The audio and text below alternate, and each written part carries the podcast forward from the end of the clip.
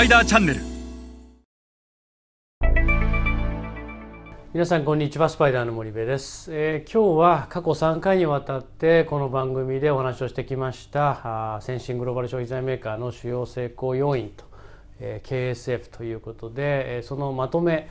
えー総集編ということで、えーお話をします。えーまああの結論から申し上げて、えーネスレやユニリーバ P&G といったようなアジア新興国で高いマーケットシェアを持つ先進的なグローバル消費財メーカーの主要成功要因は一体何なのかそこから我々は何を学ぶことができるのかということで、えー過去3回にわたってお話をしましたが、まあ、1つ目の成功要因というのは中間層ターゲティングであるとここが最も重要ですよというお話をしました。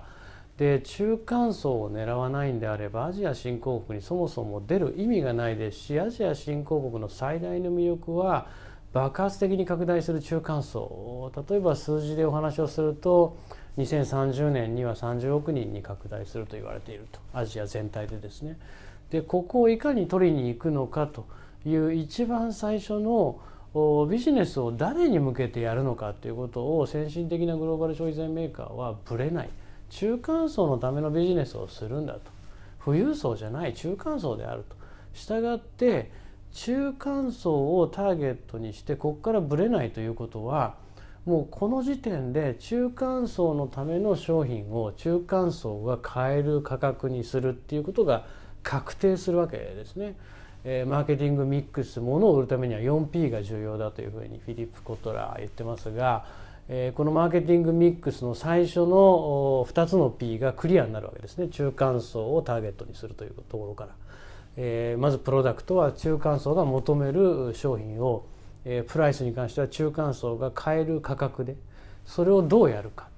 え原材料を変えるのもそう。サプライチェーンを変えるのもそう。えサシェットのようなグラム数入り数を変えるのもそう、え製品としては世界標準化をしていながらもいかに、え地域地域で現地適合化をしていくかということが欧米先進グローバル消費財メーカーの、まあ、最も強い部分で最初の中間層ターゲティング。対して日本の消費財メーカーはできれば日本で売っているものをそのまんまあんまりいじりたくない。原材料もそんなに変えたくない。できればこのまま変えてほしい、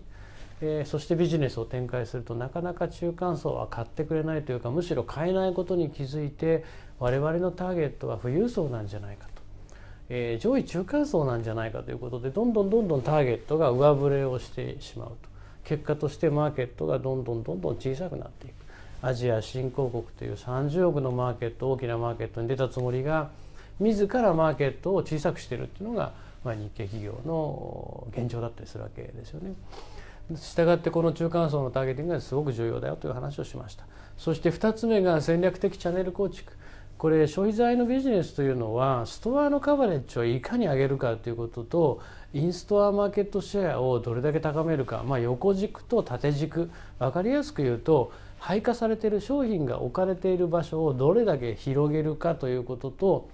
置かれている場所それぞれで売り上げをどれだけ高めるかということが大変重要と。で、えーつまりはストアのカバレッジとインストアマーケットシェアが大変重要であると。でそれがこの2番3番にあ渡るわけ、えー当たるわけですね。この戦略的チャンネル構築ストアカバレッジを上げるためにはアジア新興国というのは MT よりも TT であると TT が何十万点何百万点ある。えーベトナムでは50万点フィリピンでは80万点インドネシアで300万点の TT が存在する伝統的小売が存在する。その伝統小売に、えー配下をするための戦略的なチャンネルを作んないといけない。1カ国1ディストリビューター制1代理店制なんてやってたらとてもじゃないけど配下が進まないと。ここに欧米の先進グローバル消費財メーカーは力を入れてきたむしろ日本の消費財メーカーの弱さというのは製品力というよりかはもうチャンネル力の弱さが大変顕著でこのチャンネルへの投資を散々やってきましたよと。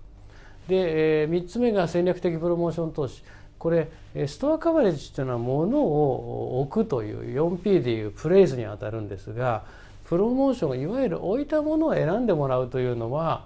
プロモーションなわけですよね。並べることと選ばれることっていうのは全く違ってここにもやっぱり投資をしていると。でこれ全部つながってると中間層がずれればストアのカバレッジもずれるしえ戦略的なあプロモーションもずれてくる、えー、富裕層をターゲットにするんであれば TT なんかに置けないですからね、えー、その TT に置くためのチャンネル作りっていうのは大きくずれてくるし、え、どうやって選ばれるかっていうことも全部、狂ってくるのでこのは一連卓上でつながってますよと。でこれをこの3つのキーサクセスファクターを実現しているからこそ結果として高いシェアをアジア新興国で生んでいるというのが先進的なグローバル消費財メーカーです。それでは皆さんまた次回お会いいたしましょう。